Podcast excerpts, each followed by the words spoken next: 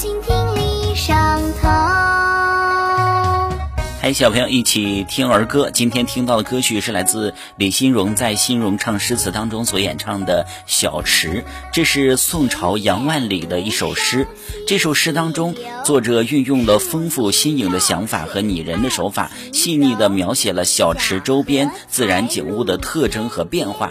第一句写小池有活水相通，四句呢写小池之上有一抹绿荫相护，第三句写小河出水与小池相伴。结句呢写蜻蜓有情飞来与小河相伴，表现出了诗人对大自然景物的热爱之情。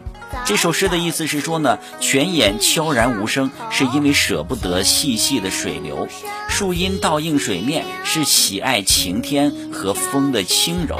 娇嫩的小荷叶刚出水面，露出尖尖的角，早有一只调皮的小蜻蜓立在了它的上头。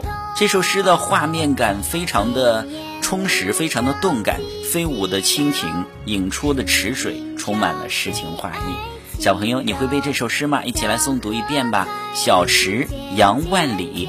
泉眼无声惜细流，树阴照水爱晴柔。小荷才露尖尖角，早有蜻蜓立上头。泉眼无声惜